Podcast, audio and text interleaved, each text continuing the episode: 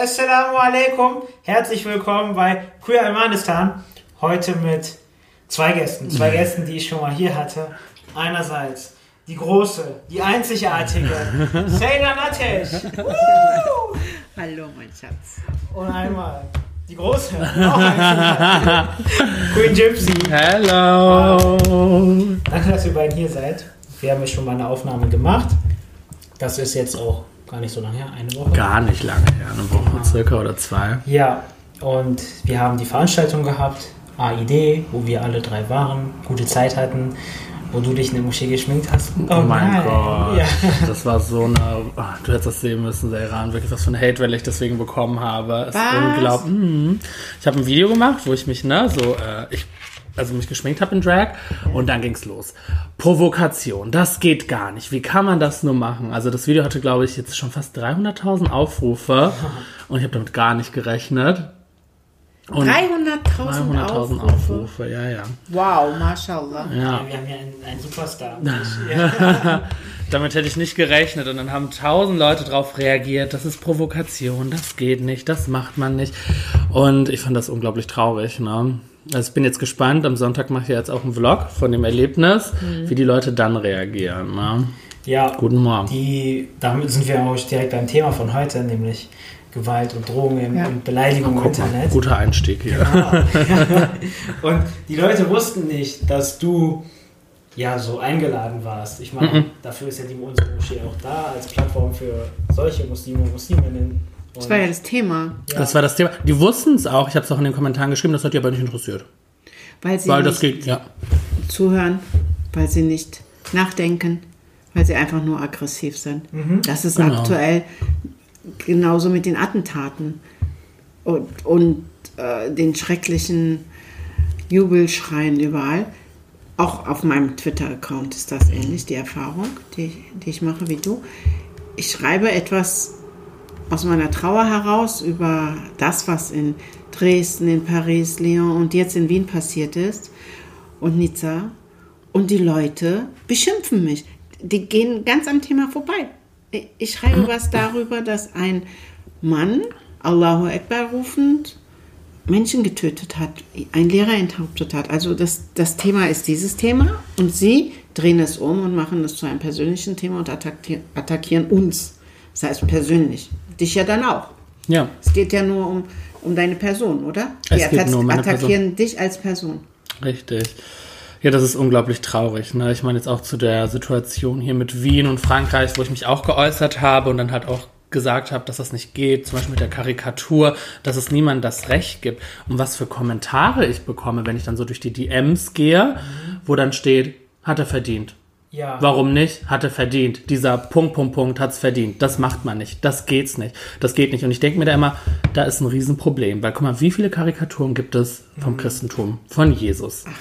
Warum? Endlich kannst du gar nicht zählen. Ja, das kannst du gar nicht sehen. Warum ist da kein Riesenproblem? Warum werden da Menschen nicht umgebracht? Ja. Und ich bin immer so ein Fan davon, du kannst Probleme nur lösen, wenn du sie ansprichst. Tatsächlich. Außerdem gibt es einen Rechtsstaat, in dem wir leben.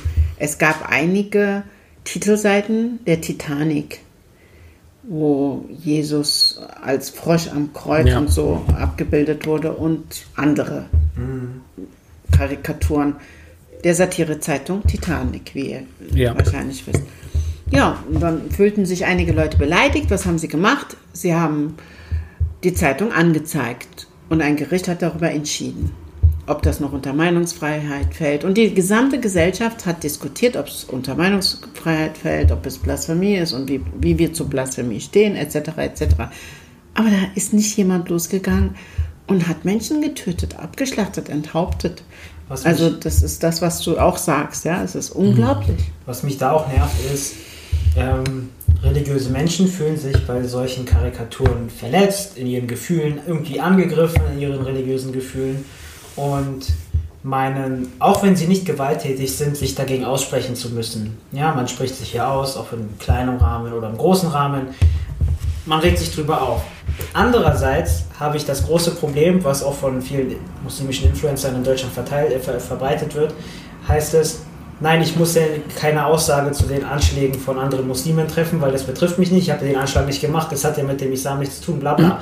Was ich mir dann aber denke ist, hey, wenn du dich über die Karikaturen aufregen kannst, weil sie deine Religion in den Dreck ziehen angeblich oder was auch immer, dann musst du dich noch mehr über den Terroristen, Terroristen aufregen, der deine Religion wirklich in den Dreck zieht. Ja. Warum gibt es da keine Aufregung? Wir müssen doch die Menschen in unseren Kreisen von Extremismus abhalten. Wir müssen doch das kritisieren. Es kommt ja aus unseren Kreisen, also müssen wir da aktiv sein. Man kann doch nicht von einem, von einem Christen oder einem Juden verlangen, sich alleine gegen Islamismus einzusetzen. Das ist unser Job. Natürlich. In, in Wien ist ein 20-Jähriger durch die Straßen mit einer schwersten, äh, schwerst bewaffnet und hat, hat Menschen, unschuldige Menschen, wahllos getötet. Mhm. Ja? Der hat der hat sich nicht mal berufen auf irgendwelche Karikaturen oder sonst was. Ja. ja? Das, es war der islamische Staat, der da wieder ein Zeichen setzen wollte. Dazu müssten doch diese oh so heiligen, oh so tollen Muslime was sagen. Mhm. Also, Alhamdulillah, ich werde niemals sagen, ihr seid keine Muslime. Wenn sie sagen, sie sind Muslime, dann sind sie Muslime. Ja. Aber dann sollten sie doch als muslimische Gemeinschaft reagieren auf einen jungen Mann, der ist im Übrigen in Österreich geboren worden, ja, dass der 20 Jahre lang da lebt und dann losgeht und Leute tötet. Irgendwie wurde er auch radikalisiert. Es ja. hat was leider mit in Moscheen zu tun. Natürlich. Genau. Leider, hat, leider können diese Menschen sich auf Überlieferungen äh, berufen und es wird in Moscheen verbreitet. Wenn es nicht in Moscheen verbreitet wird, wird es online von Hasspredigern verbreitet. Ja. Irgendein Problem gibt es, das wir ansprechen müssen. Und das ist halt das Ding. Ne? Ich finde halt auch, ich meine, solche Fälle hatten wir ja schon immer. Und da als Konsequenz zu ziehen, dass solche Moscheen, die dazu, sage ich mal, oder wo man vielleicht irgendwie so vermutet, da ist was, die müssen kontrolliert werden. Und das ist bis heute, das ist immer noch passiert, weil wo werden die radikalisiert? Das ist halt wirklich in Moscheen oder ich sag mal Darknet vielleicht irgendwie auch eine Alternative. Ich bin echt dafür, da müssen stärkere Kontrollen sein, zu 100 Prozent, weil das ist, es funktioniert ja immer noch. Und ich, was ich mir halt so denke, Österreich, guck mal, wie nah das an Deutschland ist. Mhm. So, man hat einfach Glück im Prinzip. Das hätte hier auch passieren können. Und wirklich Ich würde das nicht ausschließen, dass das passiert. Ja, wollte gerade sagen. Meiner Ansicht nach ist der Damm gebrochen und wir müssen leider damit rechnen, dass es auch in Deutschland passieren wird. In Frankreich ist das jetzt in dieser Art und Weise passiert und in den letzten Monaten, in den letzten Jahren sind da unzählige Anschläge gewesen. Und nachweislich wurden auch Kirchen explizit in den letzten Monaten angegriffen. Man hat das gar nicht öffentlich gemacht. Vieles, vieles hat man gar nicht mehr öffentlich gemacht. Nun kann man sagen, in Frankreich sind die ist die Ghettoisierung weiter fortgeschritten? Ist die Situation vielleicht, vielleicht ein bisschen radikaler? Aber auch das gefällt mir nicht, dass man verharmlost, indem man sagt, naja, da bei denen in Frankreich ist das viel schlimmer, bei uns in Deutschland ist mhm. das nicht so. Nein, und auch wenn es nur einige Straßenzüge sind. Geh mal nach Neukölln. Wir haben es ja gesehen. Am Hermannplatz haben diese jungen Leute, es waren 150, Allahu Akbar gerufen und Macron verrecke und all oh so, so ja. Sachen. Und dann haben 10, 15, 20, ich weiß nicht, wie viele junge Männer das waren, er ist kürzlich vor dem Brandenburger Tor gestanden, mit einer mit Kleidung, die einheitlichen Kleidung, die sehr nah der IS äh, dem, der IS-Uniform entspricht, so würde ich sagen, ja. Fast uniformiert und das waren junge Männer, die da standen und haben gegen Macron demonstriert und ja, gegen Meinungsfreiheit und etc. Das heißt, die sind vor unserer Tür. Mhm. Es, es braucht wirklich nicht mehr viel, dass das hier auch passiert. Ich glaube wirklich, das, ist, das trifft es sehr gut. Äh, Dämme sind gebrochen, weil ja. ähm, man kriegt aktuell, oder ich, das ist bei euch sicherlich auch so, viel mehr sehr negative Nachrichten als früher auf sozialen Netzwerken. Ich meine, ich habe äh, etwas zu den Anschlägen damals in, was heißt damals, vor kurzem in Frankreich gepostet und habe danach eine Karikatur gepostet, in der ein muslimischer Mann ist und um ihn herum liegen abgetrennte Köpfe und er zeigt auch einen Pinsel, wo drauf und ja. steht da, mhm. er hat, er, er, hat meine Gefühle verletzt, so wie so ein kleines Baby. Mama ja. hat meine Gefühle mhm. verletzt. Das habe ich gepostet und ich habe obwohl ich einen kleinen Account habe, so viel ja, Scheiße. Das ist krass. Ja. Das ist also, so krass. Ich meine, ich habe jetzt 360 Abonnenten, glaube ich. Mhm. Und die haben das untereinander total verbreitet. Die haben, da haben mich zwei, drei Leute in ihren Stories erwähnt und gesagt, guck mal, der und der. Und dann haben die das untereinander so krass verbreitet, die kommentieren bis heute meine Bilder Ja, und ja. beleidigen mich und sagen, äh, inshallah passiert dir das Gleiche und so ein Scheiß. Sowas Im Namen von Allah dann. Genau, ne? im Namen von Allah. So widersprüchlich. Friedens oder was auch immer die da im Kopf haben. Und ich denke mir nur so, Kollege Tonschu, was Ja. ist dein Problem? Ja, da, da postet jemand etwas und du meinst da, dich jetzt groß aufregen zu müssen. Wenn Sie inhaltlich wenigstens vernünftig diskutieren würden, dann hätten Sie was gelernt hier in dieser offenen Gesellschaft, in der Sie leben. Sie benutzen missbrauchen die Meinungsfreiheit und Religionsfreiheit, um die wiederum abzuschaffen. Wenn Sie sich schon die ganze Zeit auf Religionsfreiheit berufen, all diese jungen Menschen, das sind ja ganz viele junge Menschen, ja, und da, das ist mein Appell auch an euch alle, wenn ihr euch schon darauf beruft, ja, dann erklärt mir Re- Religionsfreiheit bitteschön, ja, dann erklärt mir, was ihr unter Religionsfreiheit versteht. Wenn du sagst, das ist meine Religionsfreiheit, ich will so leben, wie ich lebe, ich will im Patriarchat leben, ich will das Kopftuch tragen und ich will mich einem Mann unterwerfen und ich will als Mann eine Frau zu Hause, ich will nicht, dass sie rausgeht. Und wenn ihr euch da zusammenfindet und ihr lebt so in Frieden miteinander, d'accord. So what? Was interessiert mich das am Ende? Das darf ich nicht kritisieren im Sinne von, dass es verboten ist. Ne? Ihr könnt so leben. Ich finde es nicht schön, aber ihr könnt so leben. Niemand zwingt euch dazu, in einer anderen Lebensweise zu, zu leben. Das ist Religionsfreiheit, das ist Meinungsfreiheit, das ist selbstbestimmtes Leben in dieser Gesellschaft. Aber ihr müsst akzeptieren, dass das Gleiche für mich gilt. das geht euch sonst was nichts an, ob ich wechselnde Geschlechtspartner habe, mit wem ich ins Bett gehe. Das geht niemandem was an und es geht euch auch nicht an, dass ich sage, nee, ich akzeptiere das Patriarchat nicht, ich werde meinen politischen Einsatz immer dafür verwenden, ich werde immer gegen das Patriarchat kämpfen. Das ist mein gutes Recht, so wie ihr sagt, ihr wollt es. Sage ich, nein, ich will das nicht. Das ist Demokratie, verdammt. Ja? Das ist Demokratie. Und Religionsfreiheit bedeutet auch, dass ich für Reformen im Islam mich einsetzen darf. Das ist mein gutes Recht. Ja. Ich werde niemanden töten dafür, dass ich mich für Reformen im Islam einsetze. Aber ihr, solche Leute, wollen Menschen töten dafür, dass sie Reformen im Islam fordern. Oder dass Männer und Frauen bei uns in der Moschee zusammen beten. Wirst du dadurch gezwungen, das auch zu tun? Wir haben das ja ganz oft beim Thema LGBT, ja. Wenn wir lesbisch, schwul, bi, trans, was auch immer sind und so leben, heißt das noch lange nicht, ihr müsst das auch. Ja. Was für ein, für ein Blödsinn. Denen fehlt das logische Denken, habe ich das Gefühl. Oder die haben eh keinen politischen Verstand, diese Leute. Oder was weiß ich. Ja. Also, die denken, es kommt ja dann auch oft jetzt, wo du sagst, lesbisch, schwul, bi, was auch Ja. immer, dass, nein, meine Kinder oder so werden schwul. Oh mein so Gott. Ja. ich mir, wow, ich bin. Also wie viele Diskussionen ich darüber hatte, ne? Ja. Also wirklich so, kennt ihr Studien? So, also wirklich, ich glaube, die größte Angst ist immer, ja, äh, wenn äh, meine Kinder sehen, dass ein Schwuler da ist, dann wird er plötzlich auch schwul. So, Hallo? habt ihr schon mal irgendwas gehört von, dass das zum Teil auch biologisch bedingt ist und dass es einfach nicht so funktioniert? Und das sind halt die dümmsten Argumente, wo es eigentlich schon tausend Studien dagegen gibt. Aber bis heute gibt es immer noch dieses Stigma, was ich so unglaublich traurig finde, ne? Die sind ja auch nicht hetero geworden. Ja. Ich meine, ne, Disney, alles Mögliche, nur hetero gewesen damals. Also, Unsere gesamte Umgebung ist mehrheitlich heterosexuell. Ja. Zumindest ist das die Wahrnehmung und das ist das, was auch öffentlich präsentiert wird. Und Aber- dennoch sind die anderen, das ist gut. ja, Ja, das, ja also das Logik ging geht es tatsächlich nicht. Nein. Ich habe was auf Instagram gepostet, mein Telefon ist gerade nicht hier, deswegen Ja. nehme ich mal deins. Ja. Und zwar ein Koranvers. Äh, nichts, nichts weiter, einfach ein Koranvers. Und der hat anscheinend einigen Leuten, doch, da war noch ein Bild dabei, aber äh, der hat einigen Leuten nicht gefallen und plötzlich haben die angefangen.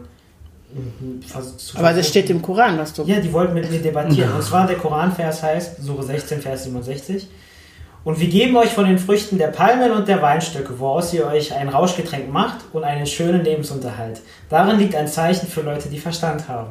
So, das habe ich gepostet. Ja. Und es haben sich so viele Leute aufgeregt. Echt jetzt? Ja, und dann haben die mir irgendwelche Überlieferungen geschickt und andere äh, Ah, ja, ja. Koranvers, wo ich mir denke, Leute, ihr müsst nicht mit mir diskutieren, ich habe den Koran Lest nicht doch den geschrieben. Koran, Ich habe den Koran Ja. nicht geschrieben, ich kann dafür nichts, dass es da steht. Aber Daran äh, siehst du, wie, wie, wenig intellektuell das Ganze ist und wie, wie wenig offen das ist. Also, mir fehlen manchmal wirklich die Worte, weil es am Ende ganz viel an logischem Denken fehlt. Es ist aggressiv nur, hochemotional, ja, frustriert, unglücklich. Psychologen können das, glaube ich, noch sehr viel besser erklären. Denn ich gehe als Juristin ran und versuche da auch logisch mit den Menschen irgendwie zu diskutieren und zu debattieren und denke, die werden mir jetzt gute Argumente liefern. Ja. Man, man überzeugt sich ja gegenseitig mit guten Argumenten. Und wie du sagst, wenn du ihnen genau aus der Heiligen Schrift genau das lieferst, was, äh, wofür sie eigentlich stehen und warum sie äh, bereit sind, so aggressiv zu sein, Morddrohungen zu schicken, Menschen zu töten. Es ist die Heilige Schrift, aus dem, aus dem äh, du zitierst. Ja. Ich kann nichts dafür. Du hast es nicht geschrieben, es ist keine Erfindung von Ja. dir, genau. Ja, Ja, traurig. eben Unlogisches und Internet, das ist alles was Neues. Du hast früher schon Kontakt gehabt mit solchen Sachen in deiner Jugend. Du wurdest in deiner Jugend angeschossen. Da warst du noch jünger als ich jetzt bin. Ich bin 23 Jahre alt. Ich war 21 Genau. damals, Wow. ja. Und, Ja, und diese Themen, das, was wir heute besprechen, das verfolgt dich ja schon dein ganzes Leben oder begleitet dich schon dein ganzes Leben aufgrund deines Engagements. Deines Engagements nicht gegen Menschen, sondern für Menschen. und auch nicht gegen den Islam, Genau. gegen Sondern- das Patriarchat. Ja. Und das regt Menschen so weit auf, dass sie Ja. Menschen töten dafür. Und, und Wie alt bist du, Gypsy? 23. Drei, auch, beide. Ja. Mhm. Seid bist du, Menschen. bist du Abla oder bin ich Abi? Äh, 6er, 6er, Okay, du? du bist, du bist Abla. Okay. Oder Abi, du suchst es ja. Beides. Nein, äh, bist du jünger als ich? Ich hatte am 14.10. Geburtstag. Oh Gott, ich fühle mich alt, wirklich. Ja, aber da seht ihr mal, ihr seid bl- blutjung und da seht ihr mal, wie diese Themen, die in den 80er Jahren ja genauso aggressiv auch diskutiert, debattiert wurden. Und das Attentat auf, die, auf den Frauenladen, wo ich gearbeitet habe, war nach unserer Überzeugung ein Attentat von den Grauen Wölfen, von religiösen Gruppen. In diese Richtung wollten damals die Ermittlungsbehörden nicht recherchieren. Sie haben gemeint, das kommt aus, aus äh, ist eine Beziehungstat, kommt aus meinem Kreis sozusagen. Die haben sogar meinen Vater erstmal beschuldigt. Und naja, lange Rede, kurzer Sinn. Der Mann wurde, ein Mann wurde gefasst, der wurde im Zweifel für den Angeklagten freigesprochen. Aber es sprach so vieles für den Einfluss der Grauen Wölfe, Milli Görrich damals, in diesem, äh, in diesem Fall. Also da gab es Zusammenhänge, da hätte sehr viel mehr ermittelt werden müssen, wurde nicht getan. Eine Frau ist gestorben, ich habe es sehr knapp überlebt. Und seither verfolge ich, begleite ich das, ist es mein Leben, frage ich mich, warum hier in Deutschland rechte Türken, die ganz viel Hass auch auf Kurden hier verbreiten, Türken, die aus der rechten Ecke kommen, vergleichbar sind mit NPD, AfD. Damals gab es die Republikaner irgendwann zwischendurch. Also das sind rechte Leute. Ja. Das hat Österreich jetzt auch klargestellt. Die haben den Wolfsgruß verboten. Frankreich will jetzt auch die grauen Wölfe verbieten. 2020 erkennen sie es, dass es rechte Türken gibt. Warum hat das so lange gedauert? Und wie lange wird es noch dauern, bis sie erkennen, dass diese rechten Türken absolut identisch sind mit ihrer Ideologie und faschistisch sind, wie es eben deutsche Nazis auch sind?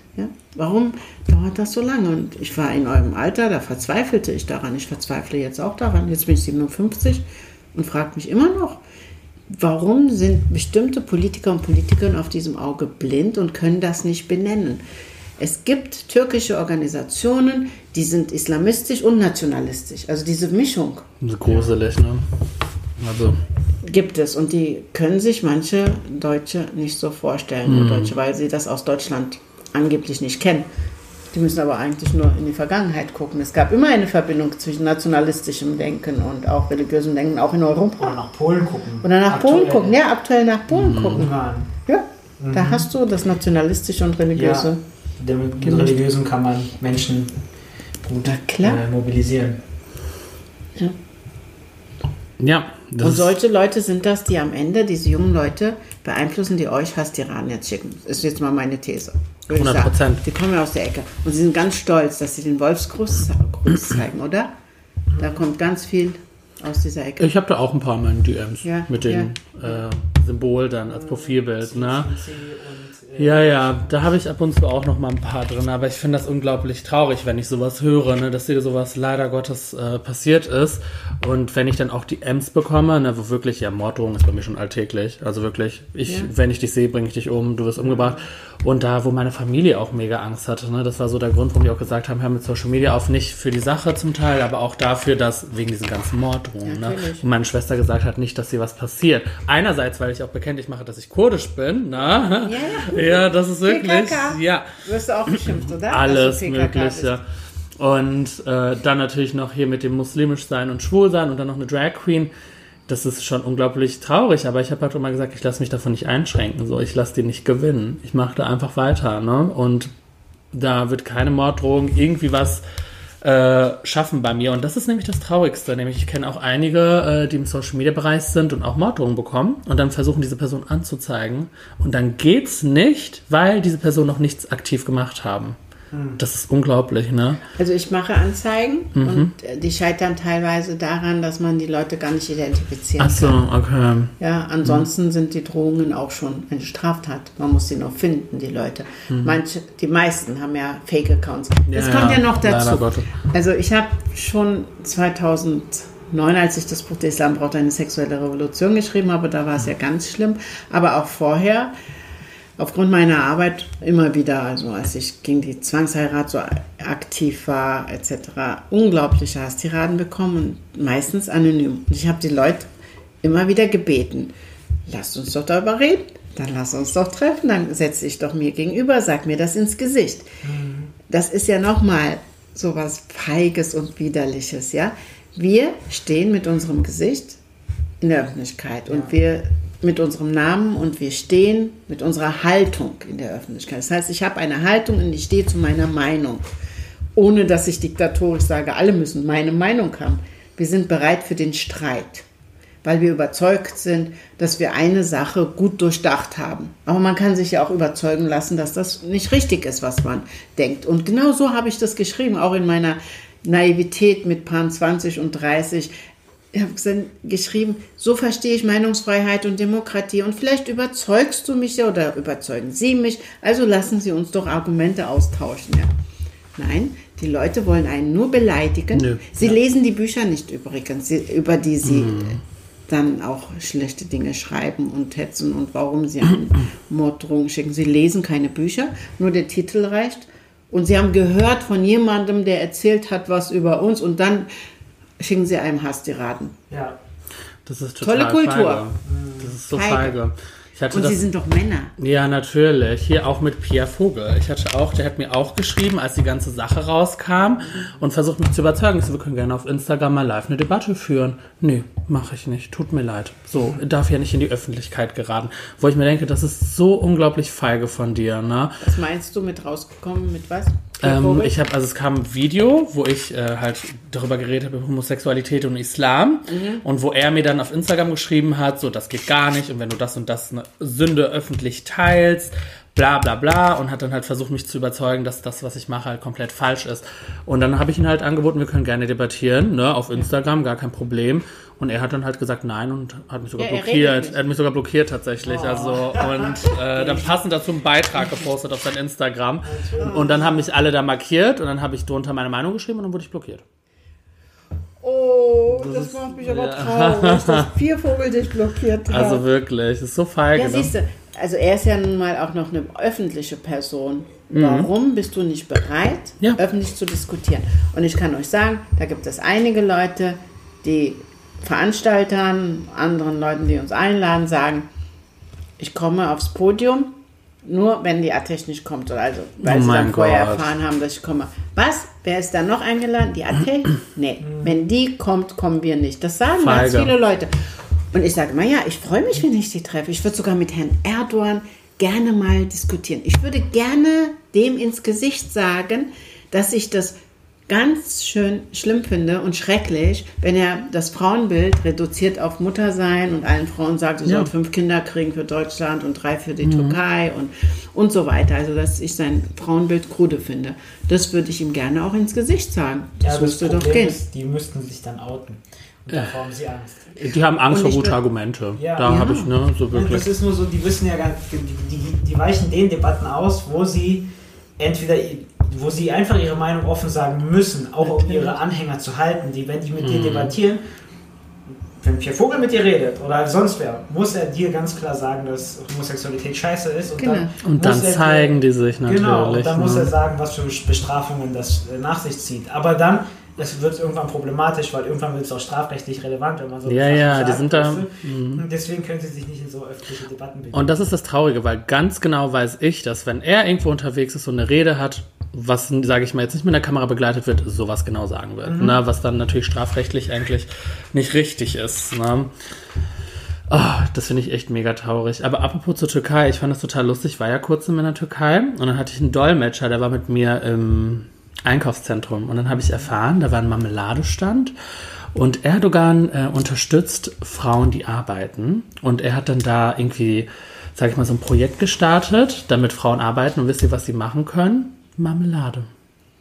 Das ist wirklich so, so klischeehaft. Und so, so, es gibt tausend Möglichkeiten, wo Frauen arbeiten können. Und was dürfen die Frauen machen und bekommen dann Geld? Marmelade. Yay! Also, ich war so, oh mein Gott, das kann, und der war noch davon überzeugt, ne, der Dolmetscher. Nein, das ist doch toll, ne? Ich so, mhm. Nein. es gäbe auch so vieles, Ja. wo, wo man Arbeitskraft besser einsetzen könnte als in, Mhm. in einer Küche, wo sie Marmelade kochen.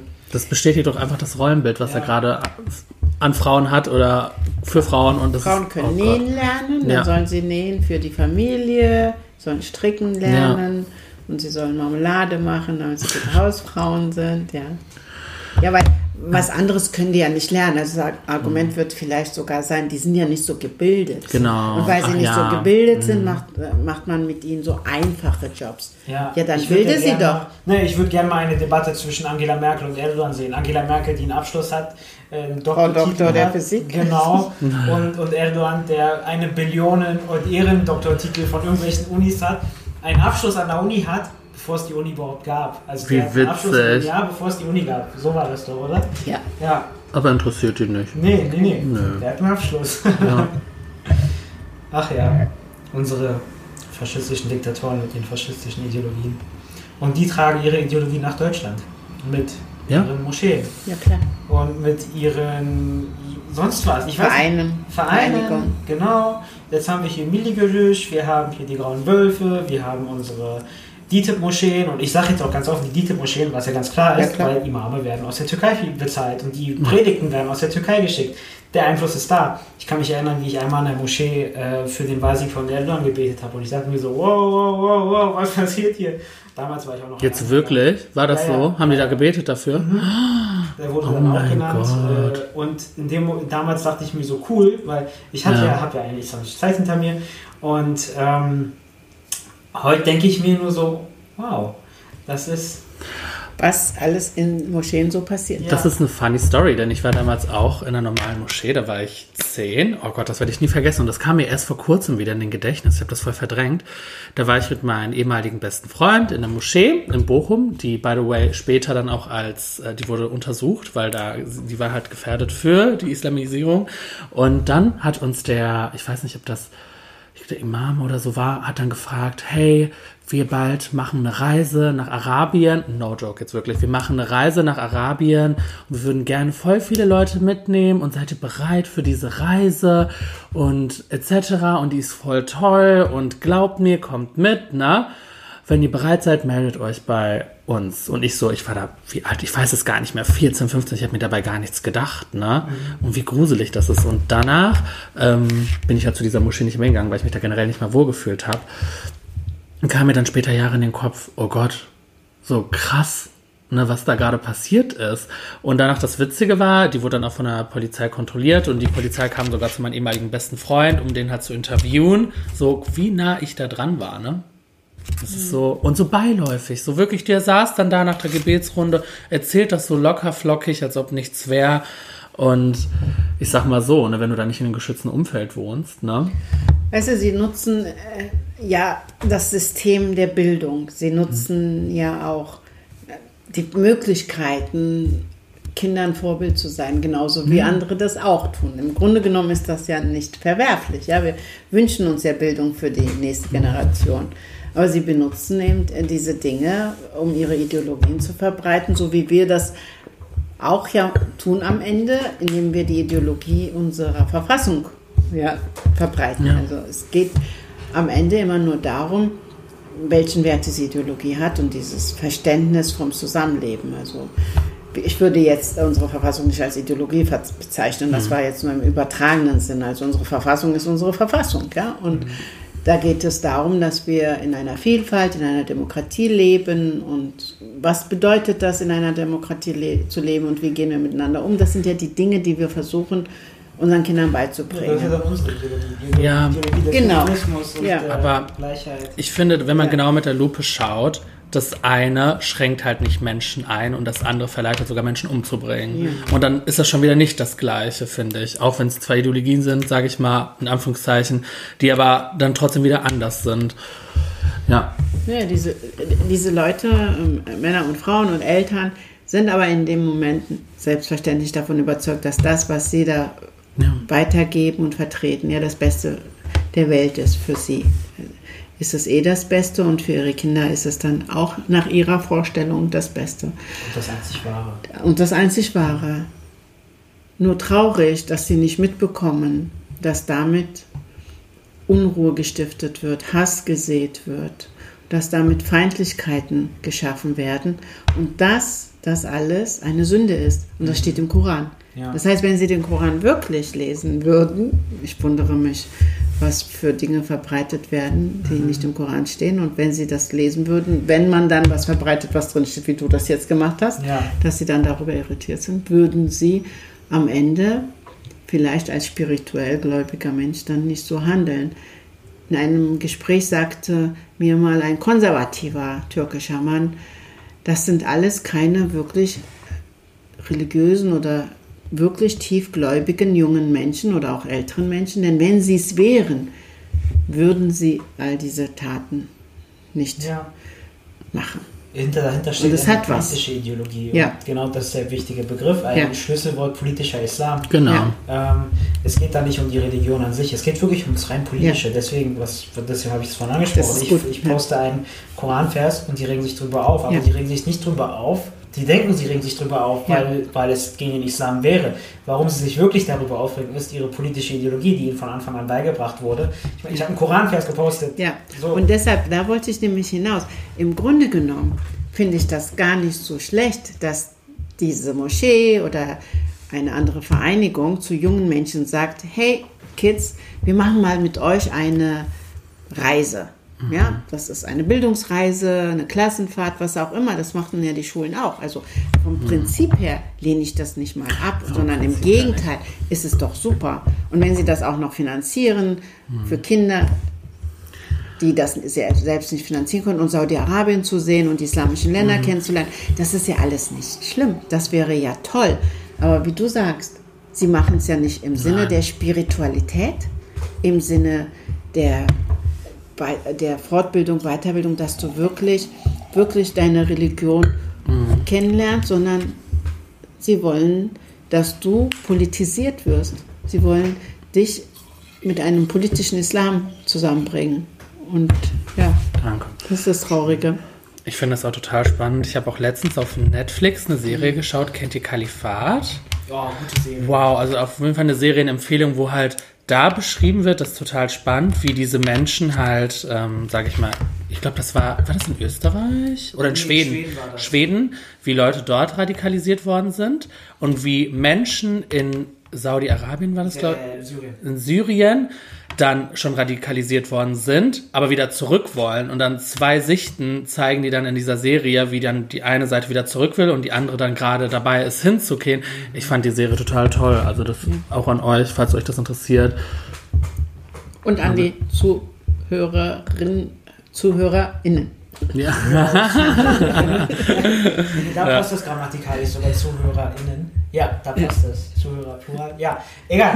äh, es ist auf jeden Fall eine sehr, sehr empfehlenswerte und gute Serie, die mich auch ein bisschen so an mich selbst erinnert hat. Und deswegen glaube ich, äh, ich, meiner Meinung nach ist diese Serie sehr nah an der Realität. Das ist jetzt nicht so eine Hollywood-Produktion, wo man sich denkt, Nein. das ist alles schon ein bisschen aufgebauscht, sondern ähm, wirklich, wirklich gute Geschichte. Äh, Serie. Ja, Geschichte kann man auf jeden Fall empfehlen. Mal gucken. Es, es, ich muss mal gucken, von wem dieser Satz ist. Reisen ist gefährlich. Es kann Vorurteile abbauen. Ja, Aha. ja, ja. Und in diesem Ja. Sinne finde ich das wirklich gar nicht so schlecht, wie gesagt, dass Menschen auf die Idee kommen, jungen Menschen andere Länder zu zeigen. Nein, nein. Aber wenn sie das tun, im Sinne von nicht, dass sie gebildet werden, sondern dass ihr Blick nochmal verengt wird. Das war ja ein komplett anderer Kontext Genau. in meiner Situation. Ne? Nee, nee, nee. Ja, also was man eigentlich, ich weiß nicht, was auch Menschen dazu bewegt, sich abends oder morgens oder wann auch immer so, ne, du stehst gerade auf, bist wach geworden, nimmst Handy in die Hand, und, weil das mache ich ja auch und das erste, was ich mache normalerweise ist dann gucken, hat jemand geschrieben, ja, nein, vielleicht. Und danach lese ich Nachrichten. Das ist so das, was ich morgens mache. Aber was bewegt den Menschen dazu, Ja. morgens wach zu werden? Ich habe schon Nachrichten um 7 Uhr, 8 Uhr. Oh, bekommen. jede Und, Zeit. da, ja, und dann Leute zu beleidigen. Ich kann das nicht nachvollziehen, weil ich habe das noch nie persönlich gemacht. Ja. Ich habe noch nie, ich habe Menschen kritisiert, aber ich habe noch nie eine Hate-Nachricht geschrieben. Übrigens, ich sage euch das mal, von wem das ist. Reisen ist tödlich für Vorurteile von Mark Twain. Oh, okay. Ja, Entschuldigung. Und ich weiß nicht, Menschen könnten diese Energie, die sie in den Hass setzen, viel besser in ihr eigenes Leben setzen und in ihren Fortschritt und fürs Wohl von anderen Menschen, ja, diese Mhm. Energie, die kannst du ja, wenn du, wenn du Zuhörer oder Zuhörerin ein hassender Mensch bist, setz die Energie doch lieber in die Gemeinschaft. Weißt du, mach was für die, mach was fürs Volk, geh in die Suppenküche und helfe Obdachlosen oder geh in eine Moschee und koch für die Armen oder mach was für die Armen, gib ihnen irgendwie Seelsorge oder was auch immer, wenn du das kannst. Aber pack deine Energie doch nicht in den Hass. Ja, wir haben doch alle Besseres zu tun. Und so wie diese, diese Person, die diese Hassnachricht schickt, will in, ihrer, in ihrem Verständnis des Islam in unserem Fall, worüber wir heute reden, nicht beleidigt werden. Und die Person muss deshalb akzeptieren, dass wir genau das Gleiche nicht wollen. Ja. Es ist total lustig. Also ich hatte heute, habe ich das auch in meine Story gepostet. Da hat mich, ich glaube, das war in Bezug auf, auf was war das genau, auf Wien, wo ich halt für die Menschen gesprochen habe und ne, dafür, dass Muslime sich dazu bitte äußern sollen, dass es nicht okay ist. Hat dann eine getragen, sie, es war eine Person, sie hatte einen Hijab, schreibt dann unter meinen äh, Instagram-Story-Post, du Nutte, du Hurentochter, du Hurensohn. Toll. Und ich denke mir so, okay, so, das ist wieder so widersprüchlich, ne? Und dann gehst du auf ihr Instagram, siehst dann äh, Verse, du sollst andere Leute nicht äh, beleidigen, du sollst nicht verurteilen äh, und das und das. Und ich dachte mir so, so wie Sei scheinheilig gut, sei kann man lieb. sein. Ja, total scheinheilig. Das ist so ekelhaft. Ganz, ganz widerlich. Da bin ich bei dir. Ja. Aber das zeigt doch auch viel über deren Ideologie. Weil Nein, wie arm sind diese Leute. Wir Es gucken ist sie so. in den Spiegel. Ja, ja, Ja. aber das Ding ist, sie sind so ideologisiert, so wie die Nazis es waren teilweise. Ja. Das heißt zwar, sie gehen so nicht mit Menschen um, aber sie sehen in anderen Leuten, die ihnen widersprechen, ja oft keine Menschen, sondern Untermenschen. Den Begriff benutze ich jetzt absichtlich. Äh, da, das, ist, das ist für den die kein Mensch. Wir sind dann für die oft einfach nur Brennstoff für die Hölle. Ja? Die sehen uns und denken Ja, ja. sich, du brennst doch sowieso, warum soll ich jetzt gut mit dir umgehen? Ja, sie spielen ja auch mit meinem Namen. Shaitan. Shaitan Äh. Kafir ist bei mir immer Standard. Ja, das genau. ist so mein Favorite, Ja. Kafir.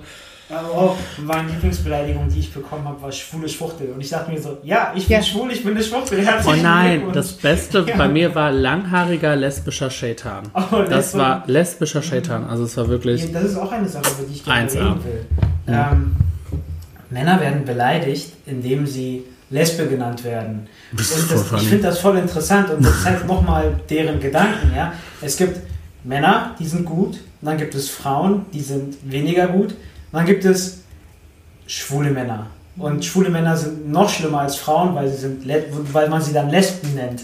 Weißt du, weil Lesbe ist schlecht, Versteh ich Lesbe ist rein Das ist Frau. so dumm. Das ist, glaube ich, deren Gedanke. Ich weiß es nicht. Einfach so ein.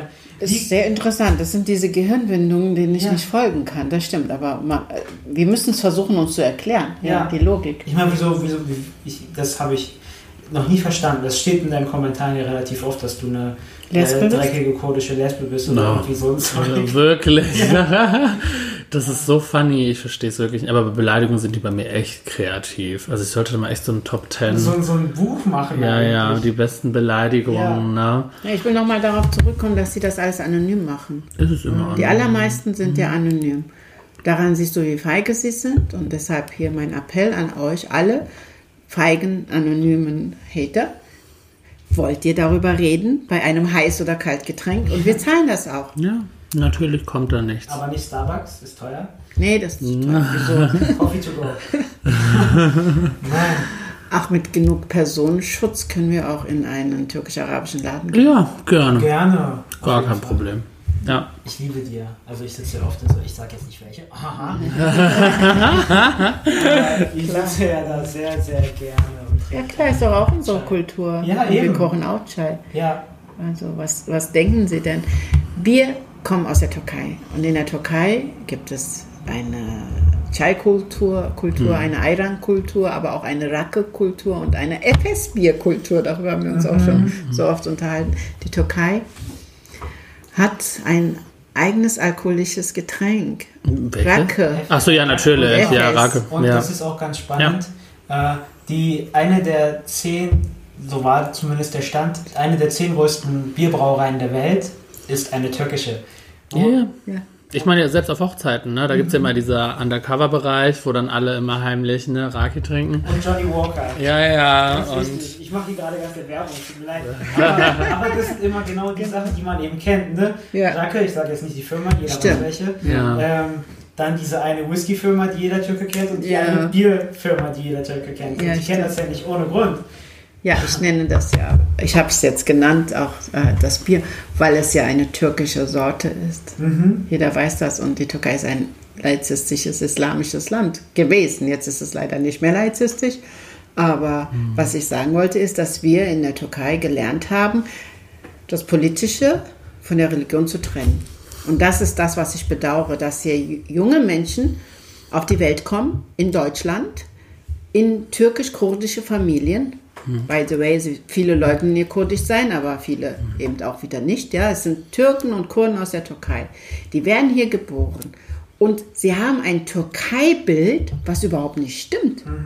Sie kennen weder Izmir noch Istanbul, Genau. noch kennen sie Ankara, noch kennen sie Antalya, Alanya. Sie kennen das westliche Gesicht nicht, sie kennen aber auch das östliche Gesicht nicht von der Türkei. Sie wissen nicht, was an der Schwarzmeerküste los ist. Und wenn sie nach Batumi rübergehen, nach Georgien, da siehst du einen Laden nach dem anderen mit der Überschrift des türkischen Getränks. Rake. Ja. Das wird da verkauft. Die, die haben diese Stadt eingenommen für sich. Das heißt, es gibt eine Trennung zwischen der Politik und der Religion. Da gab es zumindest, ja. Diejenigen, die uns hier als stolze Türken beschimpfen, ja, die haben überhaupt gar keine Ahnung, aus welchem Land ihre Eltern kommen, was die Kultur unseres Landes war. Und dann wird mir, unter uns, wird dann eine türkische Kultur erzählt, die nicht mehr existiert oder die nur in, in wenigen sehr streng orthodoxen und rechten Kreisen existierte. Ja? Ja. Schau mal Konya. Konya gilt als sehr orthodox. Da, so viel ich weiß, wird in Konya am meisten Alkohol verbraucht. Ja. ja. Und Was für eine Doppelmoral. Ich finde das auch total spannend. Gleichzeitig, äh, jetzt reden wir ein bisschen aus der türkischen Perspektive, diese Menschen setzen sich gleichzeitig für die super tolle türkische Kultur ein, Ja. aber gleichzeitig gibt es eine, eine Arabisierung der islamischen Kulturen Ja. weltweit. Also nicht nur in der Türkei, auch in anderen Ländern, aber speziell in der Türkei und viele von den Hatern, die wir haben, Ja. das sind alles Menschen, die auf ihrem Konto total viel Arabisches haben, wo ich mir denke, nein, Ja, das stimmt. ja, also der Und das nennen sie dann ihre Kultur. ja genau. Also türkische Kultur ist was anderes als arabische Kultur und auch Ja, in der arabischen Kultur gibt es natürlich viele Unterschiede. Es gibt keine arabische Kultur, aber der Islam ist eine Religion, die ist natürlich im arabischen Raum entstanden, aber es ist keine arabische Religion, es ist keine Araberreligion. Ja. Ähm, Aber ihr, ihr kennt doch auch sicher die Situation, wenn Touristen aus der Türkei nach Deutschland kommen und dann hier die Türken erleben. oh ja, Ja. uh, ich Wie habe einige, peinlich das ja, ist. ich habe einige Türken kennengelernt und dann dachte ich mir so, ich sehe mehr aus wie ein Türke als du. So, und ich bin hier geboren und aufgewachsen. Und vor allem auch, auch So funny, ja. vor, vor allem auch was die Einstellung anbelangt zur türkischen Kultur oder ach, wir können das auch für die ganzen Araber nehmen, für die, für die vielen, vielen islamischen Länder auch nehmen. Also gerade auch aus der Türkei kommend, aber kann man sagen, die Menschen, die hierher kommen, oder ich habe das auch schon vor 20, 30 Jahren miterlebt und sich die Ghettoisierung hier anschauen, da wollen die nicht hin. Das, das finden sie grässlich und grauenvoll und sagen, was sind das für Türken, die uns im Ausland als äh, Türken vertreten sozusagen, ja. Es ist ihnen sehr das peinlich. Ist ein Weltenunterschied. Das Ja. ist wirklich ein Weltenunterschied. Ich meine, ich sehe es ja selber in Istanbul, ne, wenn ich da rumgelaufen bin. Normal in, sage ich mal, in Straßen. Ich bin da auch abends alleine rumgelaufen. Da war keine Beleidigung. Wirklich. Die haben mich einfach machen lassen. Und dann hier in Deutschland gibt es fast keinen Tag, wenn ich in NRW rumlaufe und ich sehe, da ist eine gewisse Art von meinen Landsleuten auch, kommt immer ein Spruch ohne Beleidigung dagegen, wo ich mir denke, so das ist eine Schande. Das ist so schade, ne, dass es halt hier in Deutschland so heftig ist mit Hass und mit Diskriminierung. Und in der Türkei anscheinend ja nicht. Ich kann das jetzt auch nicht ganz gut beurteilen. Ich habe da jetzt nicht lange gelebt. Naja, das ist natürlich auch nochmal eine andere Sache. Bis Erdogan das so verändert hat, war das auch tatsächlich so, dass die Türkei schon lange vom, von der Zivilgesellschaft Ja. Mhm. her schon lange in Europa angekommen ist. Und gerade Städte wie Istanbul und Ankara und, und Izmir sind absolut moderne Gesellschaften. Ja. Es, sind ja auch sehr, sehr viele aus Europa, nicht nur aus Deutschland, in den letzten Jahrzehnten nach Istanbul gezogen, weil es so eine schöne, weltoffene Stadt war. Jetzt eben leider nicht mehr Ja, was mich, so zu großen Sorry, Teilen. Ja, nee, nee, zu großen Teilen wollte ich das. was mich so sehr aufregt, du hast es angesprochen, auf Straßen laufen und beleidigt werden. So, Ja. Was bewegt dich dazu, was glaubst du, wer du bist, dass du so eine Beleidigung aussprichst? Und diese Beleidigungen kommen ja oft, weil meistens fast eigentlich ausschließlich von denen, du so beleidigt weißt, von Männern. Ja. Und dann denke ich mir, das ist eben genau deren Männlichkeitsbild. Die denken sich, da steht eine Schwuchtel von mir, vor mir, Mhm. das ist kein Mann, den darf ich beleidigen. Und ich habe einen guten, einen wunderschönen, sehr offensichtlich schwulen Freund, der in Neukölln wohnt. Und wenn der in Neukölln rumläuft, dann vergeht keine Woche, kaum ein Tag, wo er nicht beleidigt wird, dafür, Ja, wie er aussieht. Er geht damit sehr gut um, aber ich meine, ich schwöre bei Gott, wenn ich dabei wäre und sowas passiert, dann würde ich ausrasten. So, nein, du beleidigst ihn nicht. Und mich beleidigst du auch nicht, da, da raste ich aus. Und das ist auch, glaube ich, eine Sache, das wird von diesen Menschen produziert. Ja, dass du, die nehmen dir diese Männlichkeit. Ich meine, ich bin ein Mann, du bist ein Mann, wir sind, du bist kein Mann. Äh, dann. Ich bin manchmal mehr Mann als andere Genau. Männer, Ja, sagt man true. mir auch nach. Genau. Aber, aber ich bin ja genauso Mann wie jeder Hetero-Mann. Ja, und ich bin ein. Ich meine, und das regt mich dann auf, dass da werde ich irgendwann auch ein bisschen toxisch, habe ich das Gefühl, ja, dass man uns ja die Männlichkeit absprechen will. Das ist so traurig. Was ist Männlichkeit? Darüber habe ich meine Predigt gehalten äh, in der Moschee. Das ist so, jeder hat ein anderes Bild von Männlichkeit und am Ende ist jeder Mann, der Mann ist. Punkt. Äh, 17. bis 18. Jahrhundert Frankreich, da hat sich jeder Mann rasiert. Das ist ein im gesellschaftlicher Wandel, ne? Genau, Das ist halt- ja. Und, und im Osmanischen Reich, wo warst du kein Mann, wenn du keinen Bart hattest? Und wenn die beiden Männer sich gleichzeitig getroffen hätten, hätten die sich gesagt, du bist kein richtiger Mann. Und weil, obwohl beide ein ganz klares Bild von Männlichkeit haben. Also was mich wirklich an diesen Männern am meisten stört ist, und das habe ich so oft, diesen Spruch, na, das ist Standard bei mir, egal wenn ich mich zu irgendwas kritisch äußere, ihr wollt doch akzeptiert werden, aber macht das. Dann denke ich mir aber, ich will nicht akzeptiert werden, ihr müsst mich akzeptieren. Ja. So, und das ist das große Problem, dass Leute das Recht haben, uns nicht tolerieren, also wirklich zu denken, ich kann entscheiden, ob ich dich jetzt toleriere oder nicht. So, das, so habt ihr, wir leben in Deutschland. Und da ist schon das große Grundproblem, was mich schon immer gestört hat, so dass einige Leuten das anscheinend nicht bewusst ist, dass ich hier dieselben Rechte habe wie du. Und ja, Meinen Sie das, meinst du, dass du in Deutschland, oder nee, Sie tatsächlich in Deutschland leben? Oh, genau. Also, was meine ich damit? Ich habe das Gefühl, dass ganz viele von diesen Leuten überhaupt nicht tatsächlich emotional in Deutschland leben. nee, nein. Ne, die sind dann in Nicht ihren in Kreisen. Europa, nicht in Deutschland. Nein, nein, nein. Die Sie haben keinerlei Gefühl für diese Gesellschaft. Es ist ja auch so ein Empfinden, was man hat, wenn man irgendwo ist. Ja. Sogar in ein, zwei Wochen, wenn du irgendwohin verreist, dann nimmst du so ein bisschen so, so das Gefühl der Gegend auf, Gerüche, Geschmäcker. Du nimmst Du nimmst was wahr, die Wahrnehmung dessen, wo du dich befindest. Und ich erlebe viele leider so, dass sie hier nur physisch sind, Ja. in irgendeiner Form, aber auch das abstoßend finden. Das habe ich in den 80er, 90er Jahren schon gesehen bei ganz vielen Gastarbeitern und Kindern. Ich hatte mal ein Gespräch äh, mit einem ehemaligen Freund von mir, der war kemalistisch und ist dann irgendwie Schiite geworden und pl- plötzlich war der total radikal und es war auch die Zeit, in der ich mich dann irgendwann deradikalisiert habe. Und wir hatten dann so unsere Streitpunkte natürlich, wenn es nur darum ging und dann wollte er mich von seinen Standpunkten überzeugen und dann habe ich gesagt, ja, also ist Dschihad das, was man machen muss. Jetzt nicht nur dieser innere Dschihad, wo man sich nicht kennt, sondern wirklich kämpfen. Und dann sagt er, ja. Ja. Und dann habe ich gesagt, dann geh doch. Ne, dann geh nach Syrien und kämpfe für deine guten, tollen Leute dort. Ne, da gibt es ja auch diese schiitische Ja, Milizen. dann geh doch dahin. Genau, und dann geh doch nach Libanon und, oder, und schließ dich diesen Terroristen bei, von der Hezbollah an. Mach es doch. Und dann hat er gesagt, nein, mein Dschihad ist ein anderer. Ich habe eine andere Aufgabe. Oh Gott. Und ich habe oh, gesagt, mein was ist denn deine Aufgabe? Und er hat gesagt, ich muss hier Dauer machen, ich muss hier die Religion verbreiten, ich muss hier die Gott. Menschen konvertieren. Und das ist die gefährliche Ideologie, die in so vielen Köpfen drin ist, auch in diesen Qatar Papers, das ist Ja. genau das Gleiche. Hey, Politiker und Politikerinnen, wenn ihr das hört, ja, es fängt klein an, natürlich. Es sind einige Moscheen und dann konvertieren einige Menschen, aber diese Menschen denken nicht in ein Jahr, zwei Jahre, drei Jahre, vier, fünf Jahre, die denken in Generationen Ja. dass da stecken Pläne dahinter, die man eindämmen muss. Man muss die Auslandsfinanzierung stoppen.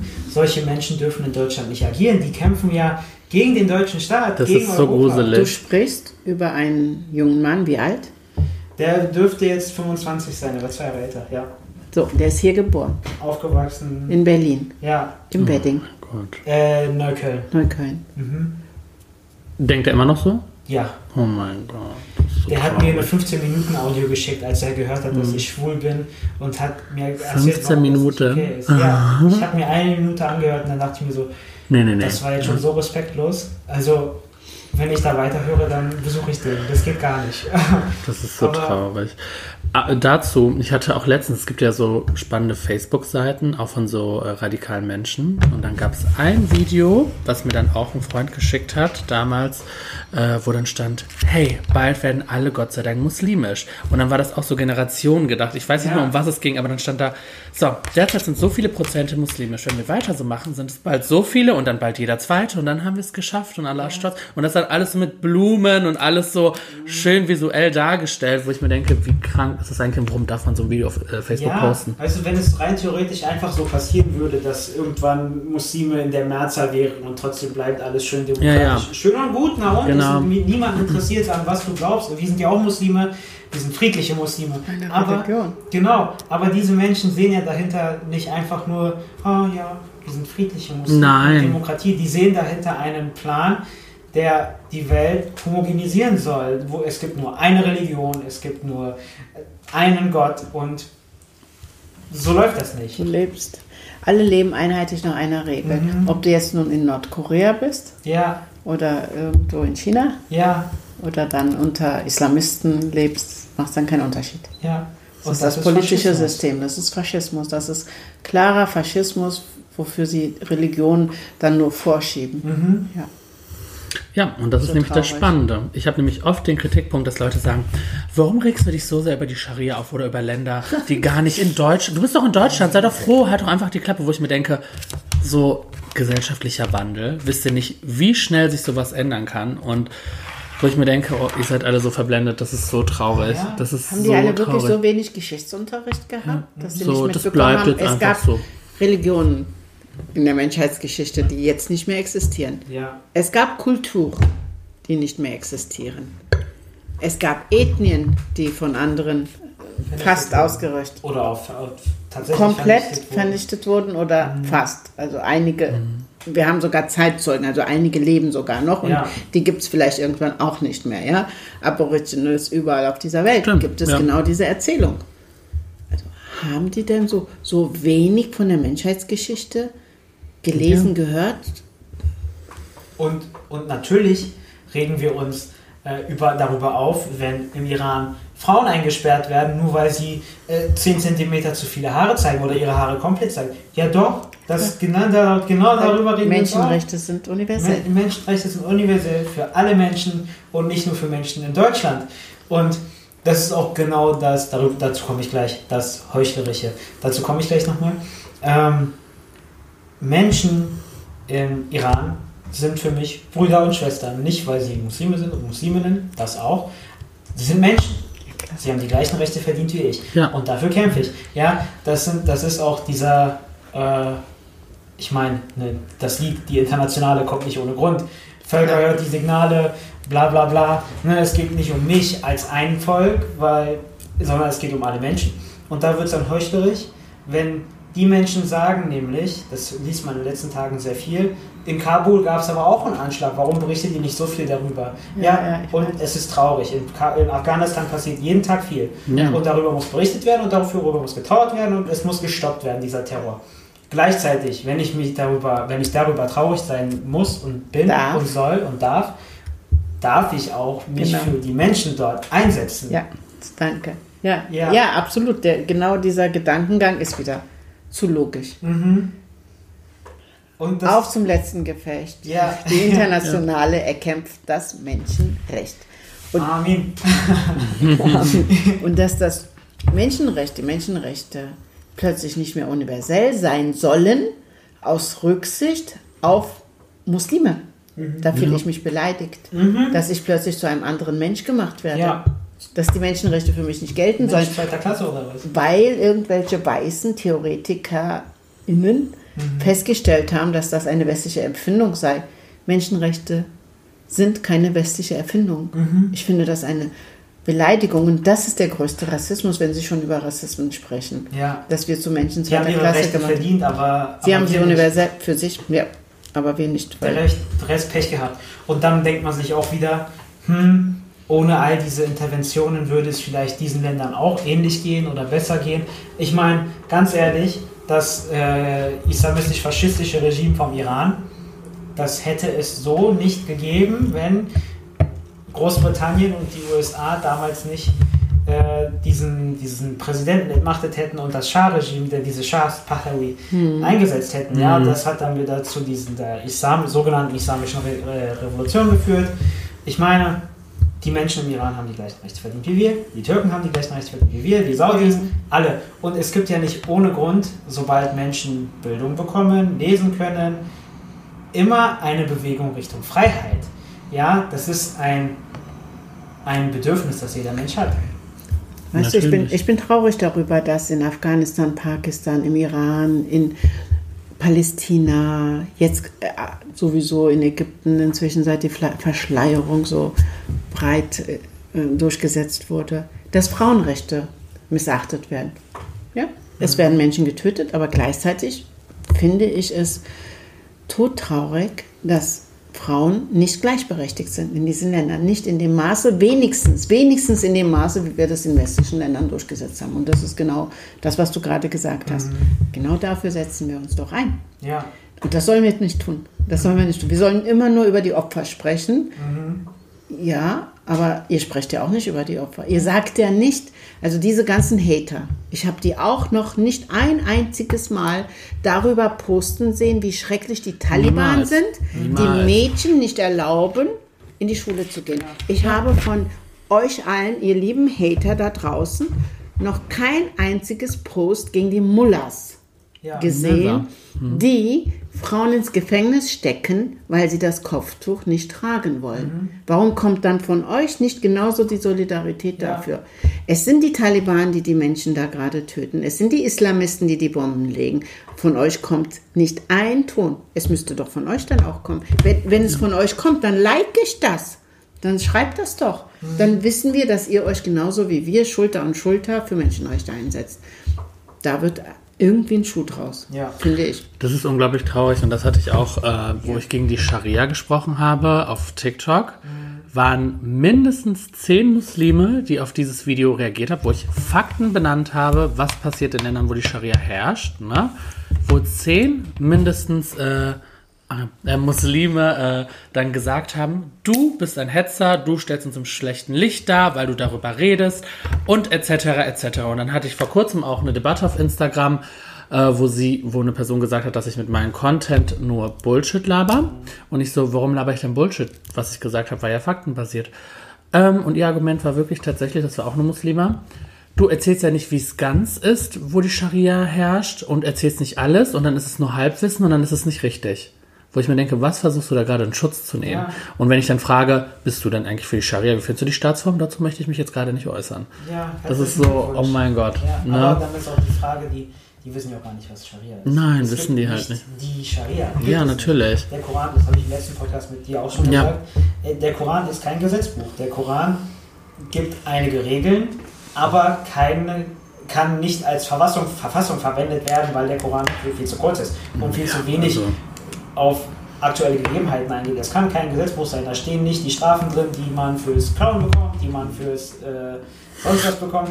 Äh, beim Klauen steht da drin, aber dann ist auch wieder eine Interpretationsfrage, wie man das mit dem Abschneiden meint, ob das den Wegschneiden ist, was auch immer. Der Koran ist kein Gesetzbuch. Dann gibt es Überlieferungen und auch die Überlieferungen sind keine Gesetzbücher.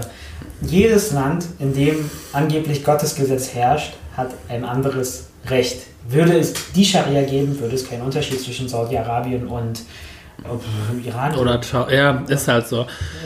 Das verstehen die nicht. Ich muss da gerade lachen, weil ich da gerade an eine Diskussion denke, die ich mit jemandem hatte, wo ich auch gefragt habe, das war auch eine Muslimin, die äh, dann für die Staatsform der Scharia ist und ich so gefragt habe, ja, was ist denn so deine geeignete ähm, Strafe für Homosexuelle? Oh Gott, das hab ich und sie ich Oh musste nein. gerade lachen, weil sie dann gesagt hat, ja, nach meinen Erfahrungen und nach meinen Rechtslehrern würde ich sagen 100 Peitschenhiebe. Und ich so, oh mein Gott. Ja, Das meint ihr ernst?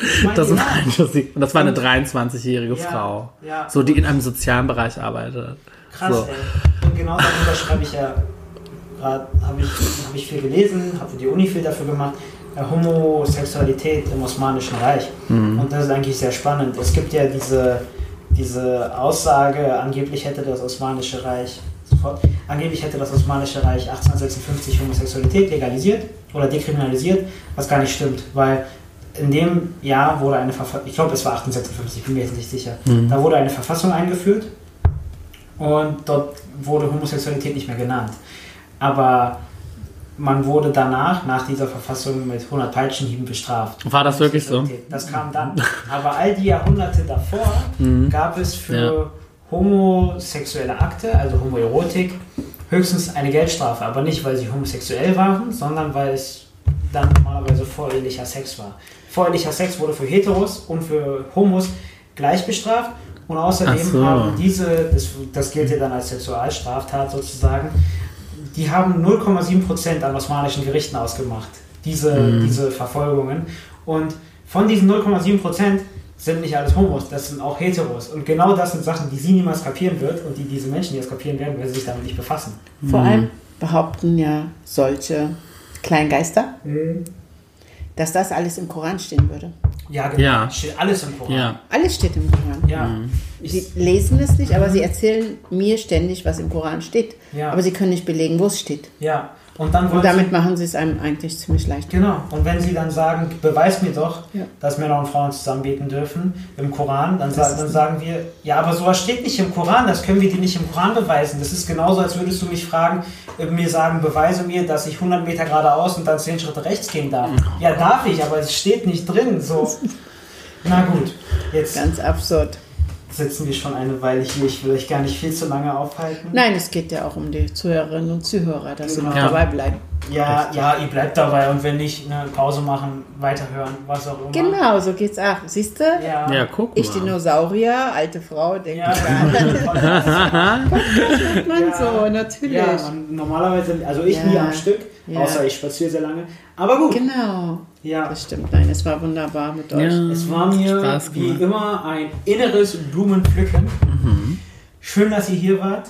Habt ihr noch letzte Worte? Nein. Wir haben noch ganz viel miteinander zu besprechen und ich bin unendlich dankbar, dass hier eine Generation heranwächst, die glücklich sein will Ja. und glücklich ist.